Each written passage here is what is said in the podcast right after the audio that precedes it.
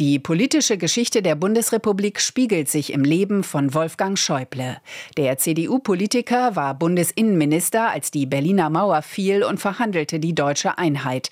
Er war Partei- und Fraktionsvorsitzender im Bundestag, als die CDU-Spendenaffäre publik wurde und musste beide Ämter schließlich aufgeben.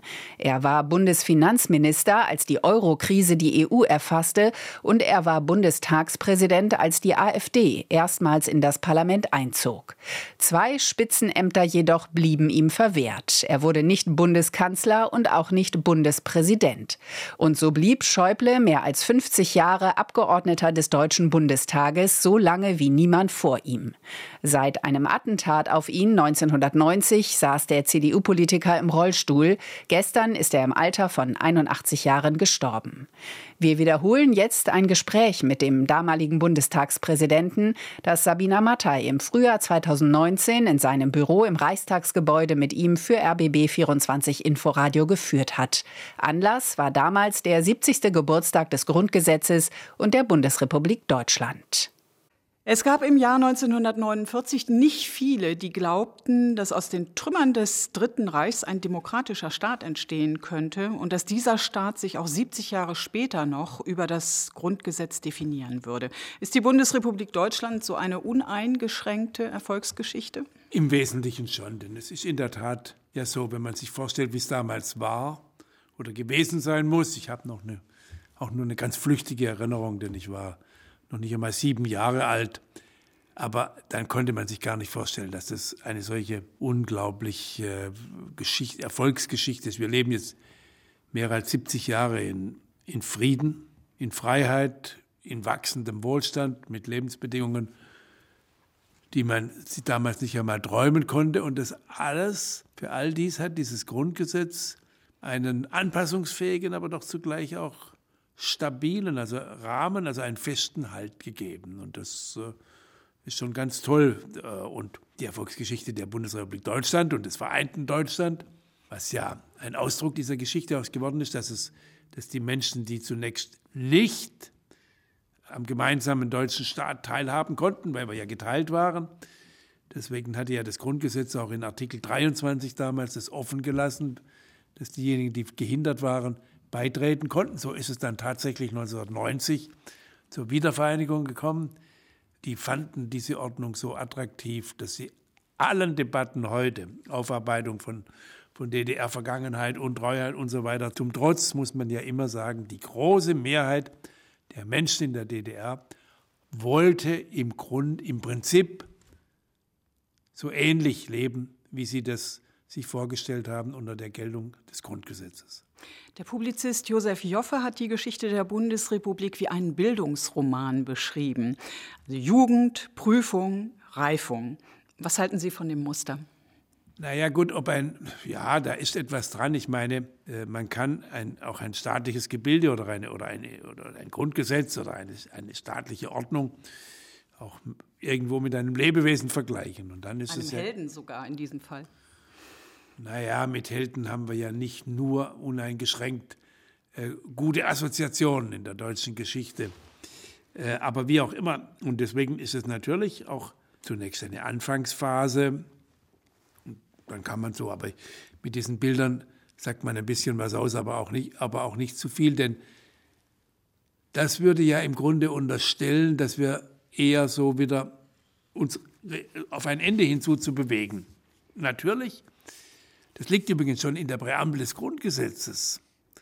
Denn die waren damals schon so klug, in die Präambel dieses, dieser vorläufigen Verfassung hineinzuschreiben, von dem Willen beseelt, das deutsche Volk als gleichberechtigtes Glied in einem vereinten Europa dem Frieden zu dienen. Das war eine unglaubliche äh, Aussage, Staatszielbestimmung, so wie es heute noch im Grundgesetz steht, von einer, von einer großen Professiongabe. Aber noch immer sind wir ja nicht so, dass wir sagen können, demnächst gehen wir in einem vereinten Europa auf. Das wird auch so nicht sein.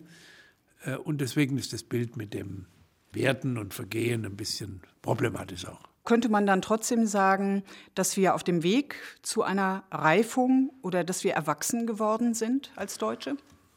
Das müssen wir. Wir haben keine Ausrede mehr, äh, nicht erwachsen zu sein. Also irgendwann äh, kann man sich nicht damit, da, darauf zurückreden, dass wir besondere Rücksichtnahme beanspruchen könnten. Wir waren politisch erfolgreich, wir waren wirtschaftlich erfolgreich.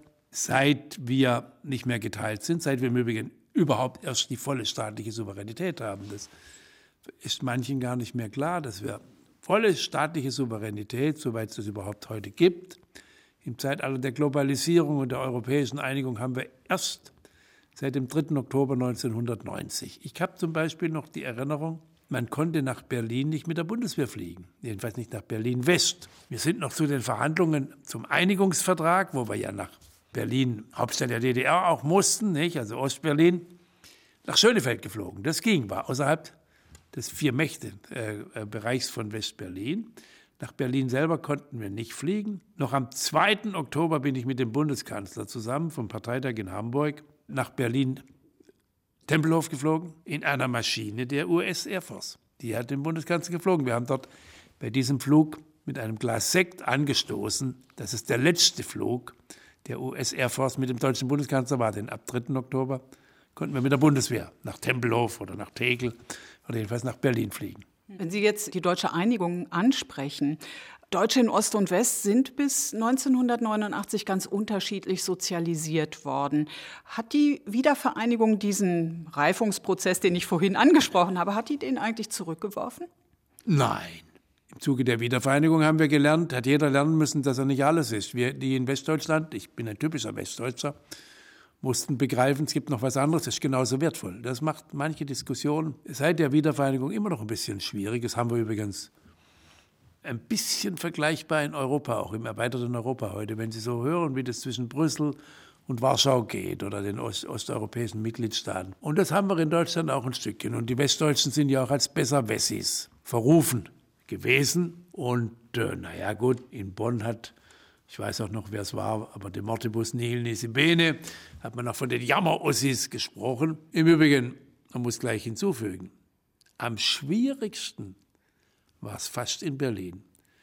Das ist für einen Nicht-Berliner, ich bin ja Berliner Öhrenbürger, aber nicht in, bin ich in Berlin aufgewachsen, lange Zeit schwer verständlich gewesen, warum es in dieser Stadt, eine Stadt, die unter der Mauer so furchtbar gelitten hat, so schwer geworden ist, nachdem die Mauer weg war, dass die Gesellschaften, die durch eine Mauer von 61 bis 89, 28 Jahre lang geteilt war, so schwer zusammengewachsen sind. Und sie sind noch es ist besser geworden. Aber es ist doch immer nicht ganz. Aber wenn man sich klar macht, diejenigen, meine Generation, die ein bisschen jüngeren, die ein bisschen älteren, soweit sie noch leben, haben doch einen wesentlichen Teil ihres Lebens in sehr unterschiedlichen Lebenswelten gelebt und das prägt. Und das verliert sich auch nicht mehr bei den Menschen. Das heißt, solange Menschen leben, die im geteilten Deutschland gelebt haben, werden auch die Wirkungen der Teilung irgendwo immer wieder zu spüren sein.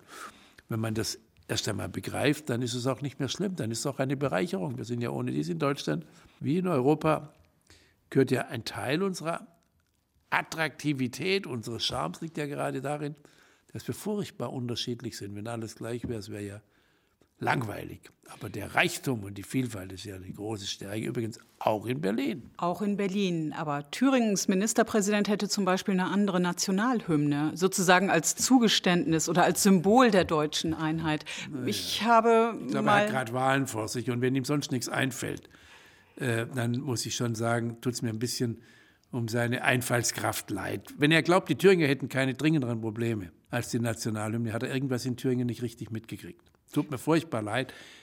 Ich, die Diskussion habe ich mit Lothar de Maizière bei den Verhandlungen zum Einigungsvertrag 1990 geführt. Und ich habe einen großen Respekt. Er ist ja ein, ein, ein, ein, wirklich ein gebildeter Mensch und er hat gesagt, könnten wir nicht, wir, wir lassen die Melodie von Josef Haydn, aber singen den Text, der in der DDR verboten war, Deutschland einig Vaterland. Und ich habe ihm, ich habe damals gesagt, ich finde das einen sehr wichtigen Punkt, aber ich würde auf der anderen Seite bitten, wir haben so viele große Veränderungen im Zug der Wiedervereinigung, die uns ja gerade auch, denken Sie nur an die Debatte, wo ist die Hauptstadt zwischen Bonn und Berlin, genügend schütteln würden, dass ich finde, wir sollten uns, wir sollten die Probleme, die dringend gelöst werden müssen, lösen und nicht mit anderen uns zusätzlich belasten. Sie haben ja gesagt, dass die Attraktivität der freiheitlich-demokratischen Grundordnung der Bundesrepublik auf die DDR-Bürger ausstrahlte. Aber diese jetzt nicht mehr ganz so neuen Bundesländer, die haben sich politisch sehr anders entwickelt, als man das im Westen vielleicht erwartet hätte. Dort haben offensichtlich Parteien an den linken und an den rechten Rändern sehr viel mehr Zulauf als im Westen. Wie erklären Sie das? Ist das nicht auch eine Gefahr für unsere Demokratie und für dieses Staatsmodell?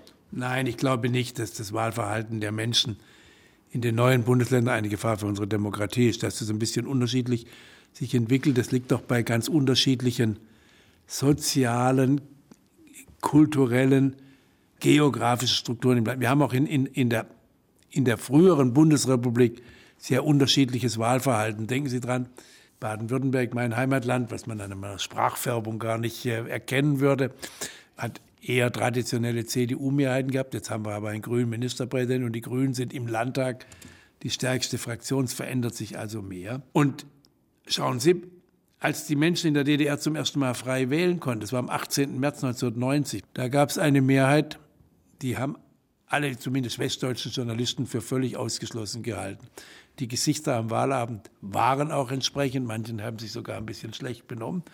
Und am meisten erschrocken war, glaube ich, derjenige, der aufgrund dieses Wahlsiegs der CDU dann Ministerpräsident werden musste, Lothar de Ich habe nie an einem Wahlabend einen, einen Wahlsieger gesehen, der so erschrocken war, dass er die Wahl gewonnen hat, weil er genau spürte, was er für eine große Bürde nun zu tragen hat. Und die hat er aber nicht nur mit großer Würde und mit großer Effizienz, sondern auch mit großem Erfolg am Ende getragen. Das wird auch gelegentlich unterschätzt, was für eine Leistung nicht nur er, sondern die ganzen äh, frei gewählte Volkskammer geleistet hat. Nichtsdestotrotz, die meisten Abgeordneten einer rechtspopulistischen Partei mit rechtsextremen Tendenzen, die jetzt im Deutschen Bundestag sitzt, kommen aus den östlichen Bundesländern. Und die erreicht Bürger in der Mitte der Gesellschaft. Also ist der hässliche Deutsche wieder da? Nein, die. Und ist er ostdeutsch? Nein. Der hässliche Deutsche, wenn es ihn gibt, ist hässlich wo immer herkommt. Es gibt übrigens, schauen Sie, wir haben schon in Baden-Württemberg, wenn man ja immer vor der eigenen Tür kratzen soll, wir hatten, glaube ich, bei der Landtagswahl 1992 einen Republikaneranteil und die waren schon auch ziemlich hässlich, von 12 Prozent oder so. Das hat es immer schon mal gegeben. Jetzt ist es ein bisschen stärker aus einer Reihe von Grüßen. Das hat aber mit den Veränderungen, die ich vorher gesagt habe, die unglaublich schnellen Veränderungen durch die Informations- und Kommunikationstechnologie, am meisten die unsere Gesellschaft, unsere Medien, unsere Politik, unsere Lebensverhältnisse unglaublich verändert und die Menschen wissen nicht, wo sie sind. Die Globalisierung, die sich natürlich auch, nicht nur, aber eben in Exporte erfolgen, aber eben auch in Migrationsströmen, in Flüchtlingen, im Klimawandel, in Debatten über Klimawandel, in Sorgen um das materialisiert, das ängstigt Menschen und so suchen sie manches Unbehagen an der Schwerfälligkeit von Entscheidungsprozessen in unseren demokratischen Systemen, übrigens nicht nur in Deutschland, überall in der westlichen Welt. Fast alle sind für die europäische Einigung, aber sie Brüssel ist nicht so populär, weil das manchen auch schwer verständlich, auch zu langsam, zu mühsam ist. Und ähnliche Verhältnisse haben wir in allen westeuropäischen Ländern von Osteuropa gar nicht zu reden. Deswegen, das ist nicht etwas Spezifisches. Natürlich gibt es Dinge, wo man sich schwerer tut. Zum Beispiel die Aufnahme von Menschen aus anderen Kontinenten.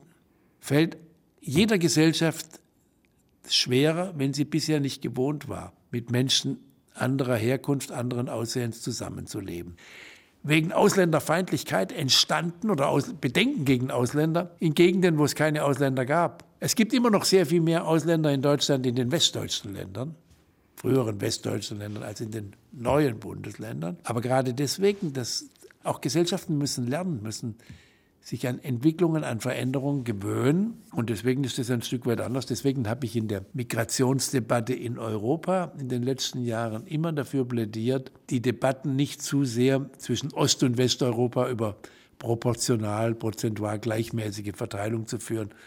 Das muss man einfach respektieren, dass da unterschiedliche Reaktionen sind und dass man den Gesellschaften auch lernen muss, solche Einsichten, Verhaltensweisen selber zu erfahren und daraus auch zu lernen. Dann sind sie auch anpassungsfähig und anpassungswillig und anpassungsbereit. Also das würde ich überhaupt nicht akzeptieren zu sagen, wir haben da gute und böse und wir haben hässliche und weniger hässlich.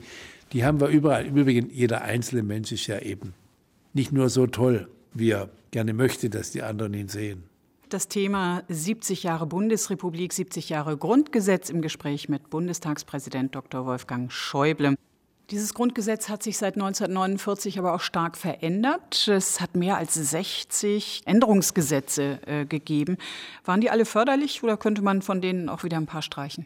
Na gut, ein, ein, eine Verfassung ändert sich ja permanent. Eine Verfassung ist ja nicht nur das, was geschrieben ist, was gedruckt ist, sondern die Verfassungswirklichkeit entwickelt sich ja so, wie die, wie die gesellschaftlichen Verhältnisse sich ein Stück weit entwickeln und dann natürlich auch die Konkretisierung der rechtlichen Verfassung, also des Grundgesetzes, auf diese sich verändernde Lebenswirklichkeit.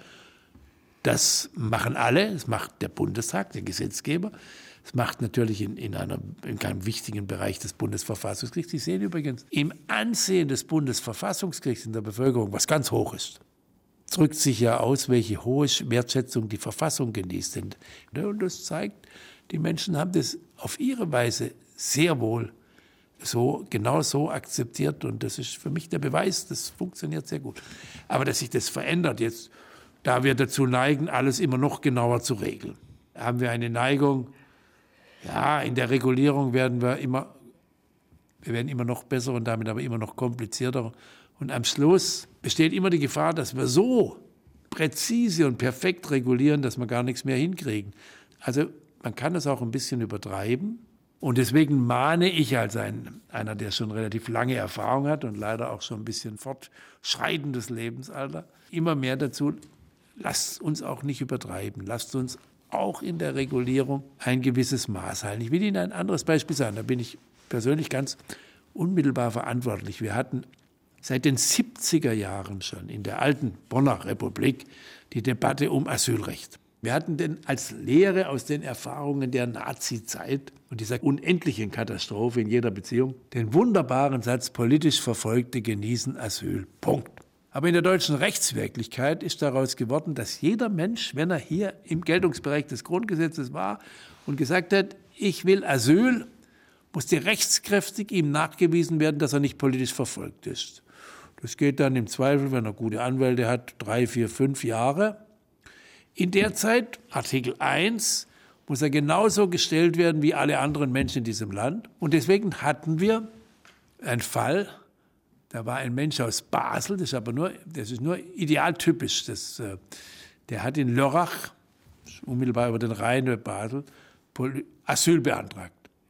In Basel gibt es keine politische Verfolgung, also die Basler kennen das nicht. Aber der Mann hat fünf Jahre lang Sozialhilfe bezogen und Deswegen die Genfer Flüchtlingskonvention, das ist ja völlig richtig, sagt, es ist ein Menschenrecht, dass jeder, der fliehen muss, Schutz vor Verfolgung findet. Und es ist eine Menschenpflicht, dass man jedem, der fliehen muss, auch Zuflucht bietet. Aber dieses Menschenrecht kann nicht dazu führen, dass alle Menschen auf dieser Welt, wir haben annähernd acht Milliarden, selber bestimmen können, wo sie leben wollen. Dann wollte ich, ich war erst Innenminister und dann Fraktionsvorsitzender der CDU-CSU, das Grundgesetz einfach gilt, das gilt die Genfer Flüchtlingskonvention. Das musste aber in einer Sprache im Grundgesetz umgesetzt werden, damit es auch bei Gericht hält in der Anwendung, wo ich mich, wenn ich den Artikel 16a heute im Grundgesetz lese, immer denke, naja, mein, mein, meine juristischen Lehrer werden nicht stolz auf, auf den Wortlaut der, der Verfassungsgesetzgebung. Das war der einzige Weg. Wir, wir übertreiben es manchmal ein bisschen in der Perfektion. Verfassungen sollten möglichst klar, auch nicht zu detailliert sein gibt ja jetzt, der Vizepräsident des Verfassungsgerichts hat gerade dieser Tage gemahnt, lasst uns nicht alle politischen Fragen durch verfassungsändernde Mehrheiten regeln. Manche wollen ja dann am liebsten für, für die Ewigkeit durch eine Verfassungsänderung des Festschreibens Blödsinn. Die Demokratie heißt, die Mehrheit entscheidet es hat immer das Risiko, dass eine andere Mehrheit morgen anders entscheiden kann. Aber das ist das Risiko der Freiheit. Es gibt davor, dafür keine Garantie und das sollte man auch nicht durch Festschreibung zu vieler Details in der Verfassung versuchen zu unterlaufen. Sie haben ja selber gesagt, Globalisierung, Migration haben Sie auch angesprochen. Es gibt also Entwicklungen, die entziehen sich eigentlich nationaler Politik, ja. ne? auch wie der Klimawandel zum Beispiel. Sind denn nicht genau das die Grenzen an die nationale Verfassung auch stoßen? Also werden Sie nicht zur Irrelevanz verdammt durch diese Entwicklung? Nicht die Verfassung, aber die, ein, ein Teil der nationalen Politik, nationale Souveränität ist eben eingeschränkt. Ob einem das gefällt oder nicht, es ist völlig irrelevant. Äh, die Wirklichkeit ist eine andere. Krieg und Frieden entscheiden wir nicht mehr alleine. Haben wir übrigens in den 70 Jahren nie alleine entschieden. Waren immer, wir waren ja ganz zufrieden damit, dass andere die Verantwortung dafür auch getragen haben. Jetzt müssen wir ehren einen, eigenen Teil der Verantwortung übernehmen, fällt uns auch furchtbar schwer. Das ist ja auch der Grund, warum wir ganz überzeugt sind, auch die große Mehrheit der Deutschen, auch die, die große Mehrheit der politischen Parteien und im Bundestag, dass nationale Identität und der Nationalstaat, nationale Verfassung und europäische Einigung keine Gegensätze sind. Wenn ich die Interessen Deutschlands die ich ja als Abgeordneter zu vertreten habe. Das ist mein, meine Pflicht als bin Abgeordneter des deutschen Volkes, das steht im Grundgesetz für das ganze Volk. Deutschland kann nur in einem gelingenden Europa eine gute Zukunft haben. Als Nationalstaat allein sind wir in der Welt so, wie sie sich verändert, völlig verändert. Deswegen ist europäische Einigung und das, was wir in der nationalen Politik machen, in einer Entwicklung begriffen. Aber auch dafür setzt das Grundgesetz den Rahmen. Und es war klug, das schon in der Präambel 1949 so zu formulieren. Wir hatten ja im Grundgesetz den Artikel 23, in, in, der ursprünglichen Fassung, diejenigen Teile Deutschlands, die am Grundgesetz nicht mitwirken konnten, konnten beitreten. Den haben wir im Zuge der Wiedervereinigung gestrichen und haben ihn ersetzt dann durch den Artikel 23 zur europäischen Einheit, dass wir schrittweise uns in dieser europäischen Einigung, die sich entwickelt, mal besser, mal schlechter, im Augenblick haben wir eher gewisse Krisen in Europa, dass wir uns da äh, behaupten, aber das ersetzt den Nationalstaat nicht, das ergänzt sich. So wie ich werde gelegentlich gefragt, was meine Identität sei. Dann sage ich, naja, ich bin Badener, ich bin Deutscher, ich bin Europäer. Und bin ich von Schülern gefragt worden, ja, ob ich das mal aufteilen will. Zu wie viel Prozent bin ich Badener, zu wie viel Prozent bin ich. Dann habe ich gesagt, zu jeweils 100 Prozent. Es ergänzt sich gegenseitig. Ich bin natürlich auch Berliner. Herr Dr. Schäuble, wird diese Bundesrepublik Deutschland weitere 70 Jahre bestehen können? Ich sehe nicht, warum sie, nach, warum sie ein, ein, ein Ende von nach vorne haben soll. Natürlich, die globale, die internationale, die europäische Entwicklung geht weiter, aber die Nationalstaaten werden für eine absehbare Zeit noch bestehen und äh, wir haben Probleme, aber wir sind in einer guten Verfassung. Kann die Bundesrepublik Deutschland denn auch unangefochten als liberale Demokratie, als freiheitliche Demokratie bestehen, 70 Jahre?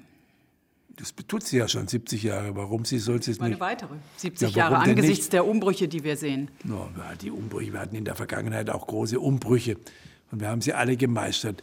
Schauen Sie, die liberale, die freiheitliche, rechtsstaatliche, ist ja nicht nur Freiheit, es ist nicht nur Demokratie, sie brauchen auch Rechtsstaat.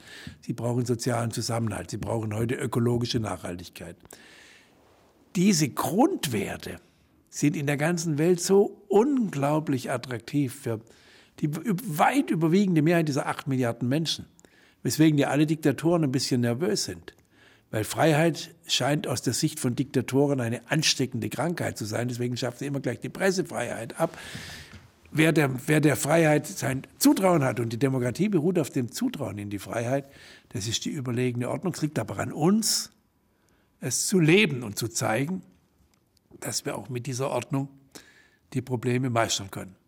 Wenn Sie die Pressefreiheit nennen, das ist der Grundgesetzartikel, der mir persönlich als Journalistin am meisten am Herzen liegt. Welcher Grundgesetzartikel liegt Ihnen persönlich am meisten am Herzen? Na gut, als Bundestagspräsident muss ich natürlich den Artikel 38, die Freiheit der Abgeordneten, besonders im Blick haben.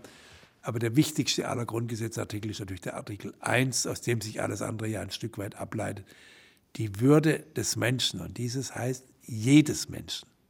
Jedes Menschen ist unantastbar. Das ist der Urgrund von allem anderen. Und das müssen wir, wenn wir das konkretisieren und immer wieder im Blick haben, die Würde jedes Menschen, des Starken und des Schwachen, auch dessen, der, der, der schlimme Fehler gemacht hat oder Verbrechen begangen hat, das bleibt ein Mensch und bis am Ende, ob er stark ist oder schwach, und das ist wunderschön. Wolfgang Schäuble, der damalige Bundestagspräsident, im Gespräch mit Sabina Mattei im Frühjahr 2019 über den 70. Geburtstag des Grundgesetzes und der Bundesrepublik Deutschland und über seinen Blick auf die Entwicklung der Demokratie in unserem Land. Der CDU-Politiker ist gestern im Alter von 81 Jahren gestorben.